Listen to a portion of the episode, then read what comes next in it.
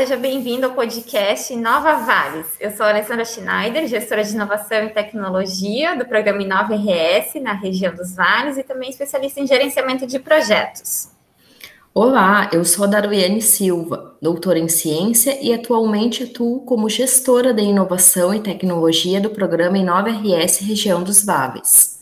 Tudo bem, gente? Eu sou o Thomas Schmidt, doutor em biotecnologia e atualmente estou como gestor de inovação e tecnologia aqui nos Vales. O objetivo desse podcast, pessoal, é comunicar de maneira muito simples a importância do desenvolvimento do ecossistema de inovação e ainda as ações através do programa Inova RS na região dos Vales.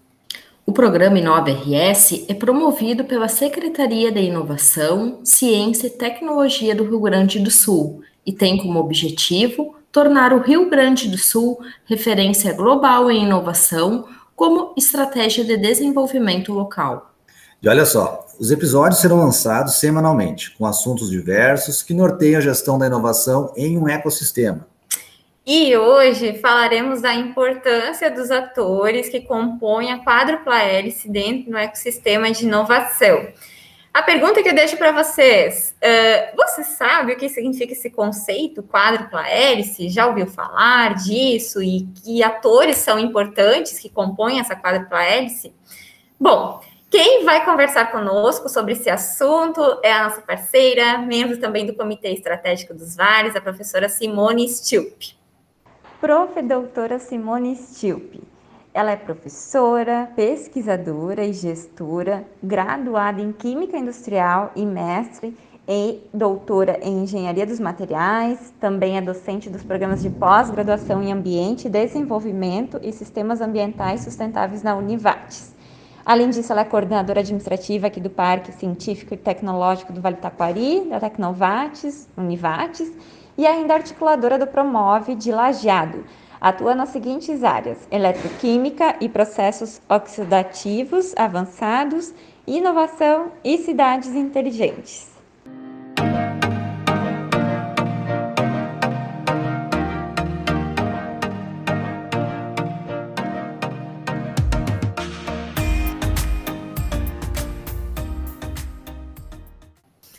Professora Simone, olá, seja muito bem-vinda. Obrigada por ter aceito o nosso convite aqui conosco, por estar conversando com a gente. E gostaria de perguntar para ti, a primeira pergunta que não pode faltar é o que é a quádrupla hélice no ecossistema de inovação? Conta aqui para a gente o que seria isso. Olá a todos. Obrigada pela oportunidade de estar aqui falando sobre esta temática uh, tão importante, né, que são os ambientes de inovação e quais são os atores que precisam estar presentes para que esses ambientes de inovação, esses movimentos pela inovação uh, possam ser constituídos, né? Então, eu gostaria de falar um pouco neste momento exatamente sobre a questão da quádrupla hélice, né? Quais são estes atores uh, que devem estar presentes para que a roda da inovação possa girar, né?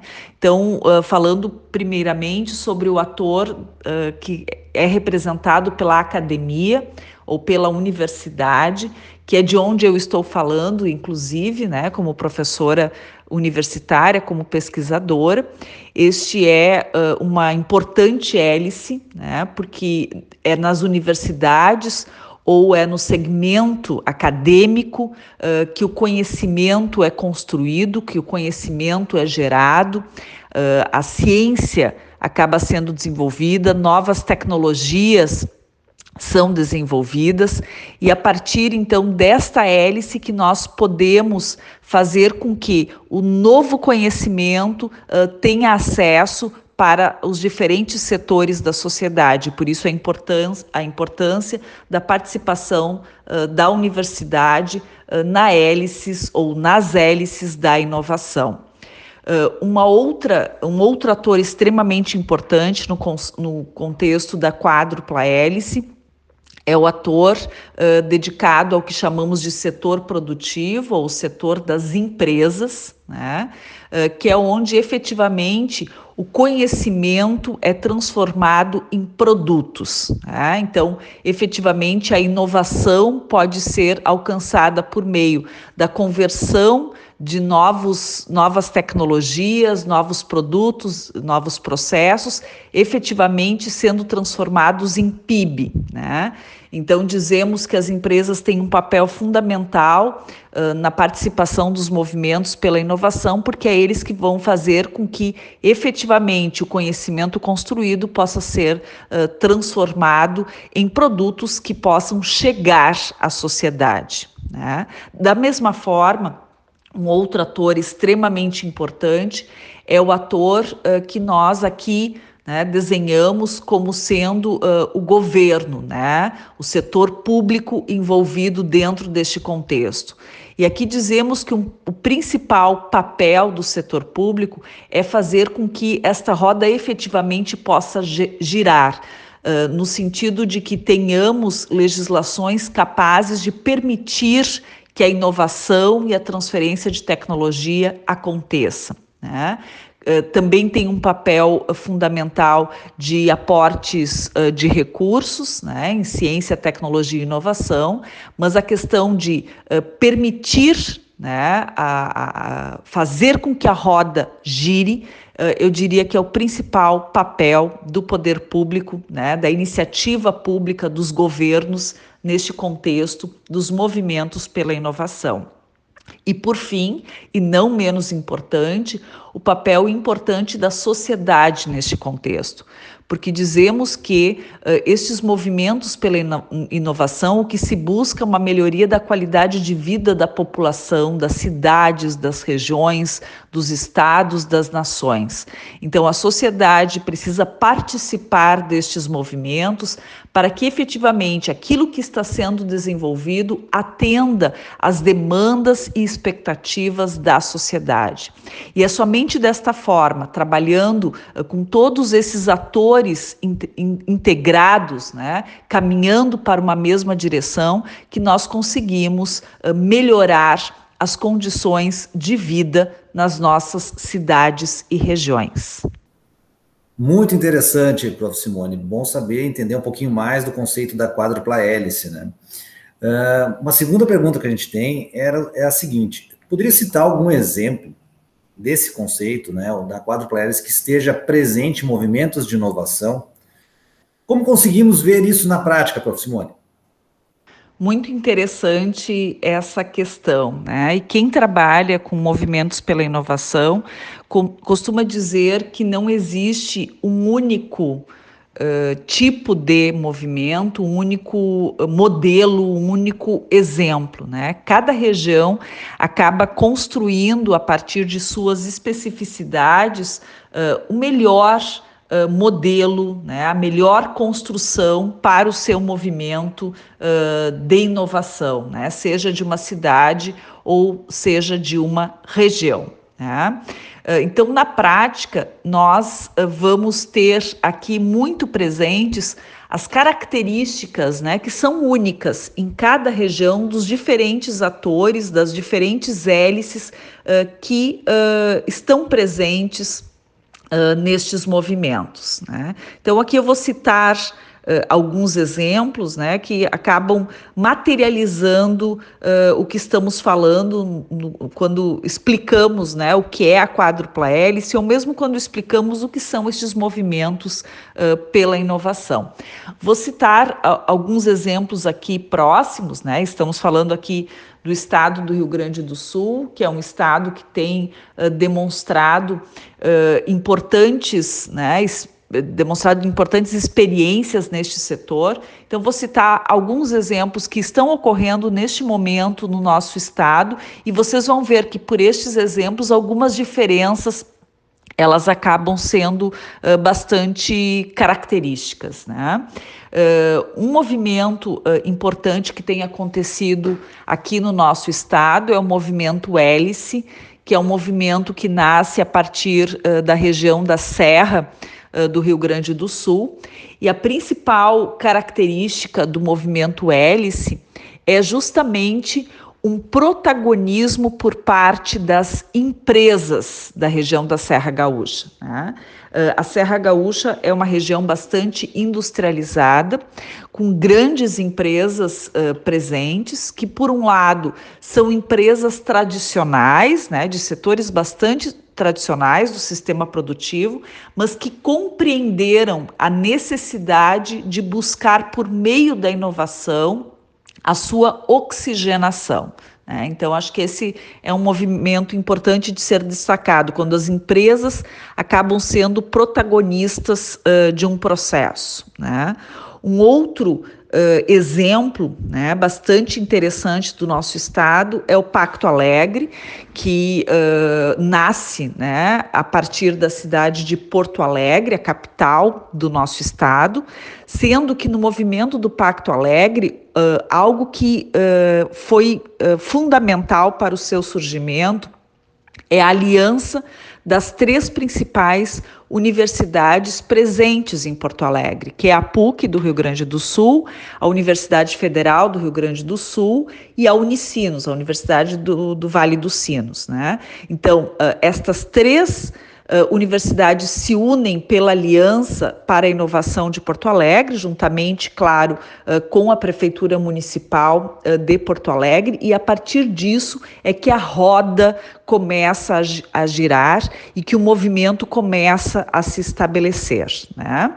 E um terceiro exemplo que eu gostaria de citar uh, é um movimento que está acontecendo em Lajeado, no Vale do Taquari, na região dos vales do Rio Grande do Sul, né, o Promove Lajeado. Então, ele começa numa discussão de planejamento entre a Universidade do Vale do Taquari e a Prefeitura Municipal de, de Lajeado. Então, você começa a rediscutir uma cidade e uma universidade, e para essa rediscussão você aproxima uh, atores das diferentes hélices e aos poucos começa a formatar um movimento pela inovação da cidade. Acho que esses três uh, exemplos eles demonstram muito bem que esses movimentos eles podem surgir de diferentes formas, mas todos eles têm em comum esta necessidade de aproximação dos diferentes atores para que a inovação numa região, numa cidade, possa acontecer. Excelente, prof. Simone. Mais uma perguntinha. Quais as principais vantagens da utilização dessa relação entre atores? E como que é visto o programa Inova RS aqui na região dos vales? Bem, eu sempre gosto de explicar né, estas vantagens pensando um pouco o atual momento que estamos passando, que é um momento de pandemia, que é uma situação extrema, uma situação crítica pela qual uh, estamos passando. Né? Então, eu vou falar aqui uh, com a experiência do Promove Lajeado, né, que é do local uh, onde estou falando, e por isso consigo compreender né, as principais vantagens. é, né, então, citando né, a principal vantagem, é a aproximação efetiva entre os atores, é a construção destas aproximações e destas relações. Ou seja, voltando para a questão da pandemia, quando temos um problema posto, Normalmente, estes problemas, né, problemas estes provenientes da sociedade, são problemas complexos. E se são problemas complexos, não são de resolução simples, ou não são de resolução onde somente um ator tem papel fundamental. Você precisa da ação dos diferentes atores uh, destes movimentos para que você consiga chegar uh, em soluções mais assertivas. Então, você ter né? Você conhecer quais são os representantes uh, das diferentes hélices, né? Então, você ter CPFs e CNPJs identificados e a partir disso você conseguir uma, uma conversa mais facilitada colabora e muito em momentos de busca de solução uh, de problemas para a sociedade. Então, seja em momentos de crise, como é o atual contexto da pandemia, ou mesmo em outras situações. Então, nós queremos uh, aprimorar, né, melhorar a qualidade de vida de uma cidade Os problemas são complexos e os problemas eles envolvem diferentes atores, né? diferentes uh, contextos. E saber com quem você pode contar ou quem você pode chamar para colaborar em um projeto facilita em muito uh, a resolução destas questões. Então, para mim, esta é a principal vantagem, né? Saber quais são os atores efetivos dos processos. E agora, uh, uh, a partir de tudo isso que foi dito, né, falando do programa Inova RS aqui na região dos Vales, é uma possibilidade ímpar que nós temos de aproximar Vale do Rio Pardo e Vale do Taquari em um mesmo sentido, né? no sentido de buscar a inovação das nossas regiões. Porque, por mais que tenhamos diferenças, por mais que sejamos duas regiões distintas inicialmente, né? Vale do Rio Pardo e Vale do Taquari, temos características muito semelhantes. Né? E tanto o, o, que nos, o, o que nos aproxima quanto o que nos diferencia são fortalezas para que possamos caminhar no sentido da inovação das nossas, ou melhor dizendo, da nossa região Vales. Então, acho que o programa Inova RS ele tem uh, este ponto uh, muito interessante de buscar aproximar regiões do estado que tenham similaridades e mesmo nas nossas diferenças conseguimos nos fortalecer enquanto grande região, pensando na inovação do nosso estado. Legal, prof. Simone, muito bom uh, trazer aqui e te ouvir explicando, falando sobre a quadrupla hélice, sobre esses atores e o quão é importante a gente perceber essa essa, uh, esse conjunto né, uh, de atores dentro da quadrupla hélice para o ecossistema de inovação. Né? A gente fala até já de, de quíntupla hélice, onde envolve também a sustentabilidade. Então, isso é muito importante para que realmente, de fato, aconteça o desenvolvimento do ecossistema. Né? E mais claro, especificamente, pensando aqui no programa Inove aqui na região dos vales. Prof. Simone, muito obrigada por estar aqui conosco, conversando, trocando ideias. Acho que isso é muito bacana. O pessoal que está nos acompanhando vai aos poucos também uh, entendendo a importância desses conceitos que, que de fato é para ser para o dia a dia, não é algo que a gente longe, né? Que está longe e também já puxo para o pessoal que está nos acompanhando também de lembrá-los que no próximo episódio nós falaremos então um pouquinho do programa Inova RS, o que é, como funciona. Teremos também uma convidada especial aqui conversando com a gente. E deixo o convite aí para vocês acompanhando na semana que vem, tá bem, pessoal?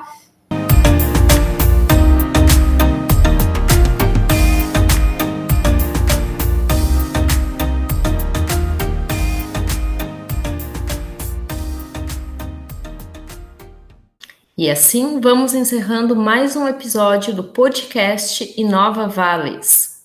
Ficou com alguma dúvida? Você pode nos contatar pelos e-mails thomas-schmidt.rs.gov.br Isso, meu e-mail é alessandra-schneider.sict.rs.gov.br ou darwiane-silva.sict.rs.gov.br nossos e-mails podem ser conferidos ali na descrição de cada episódio. E também acompanhe o programa Inova RS pelas redes sociais da Secretaria de Inovação, Ciência e Tecnologia, no arroba no Instagram. E também pela página do Facebook, Secretaria de Inovação, Ciência e Tecnologia do Rio Grande do Sul. Show! Nos encontramos na semana que vem. Até lá, pessoal. Tchau, tchau. Até mais, pessoal. Até mais.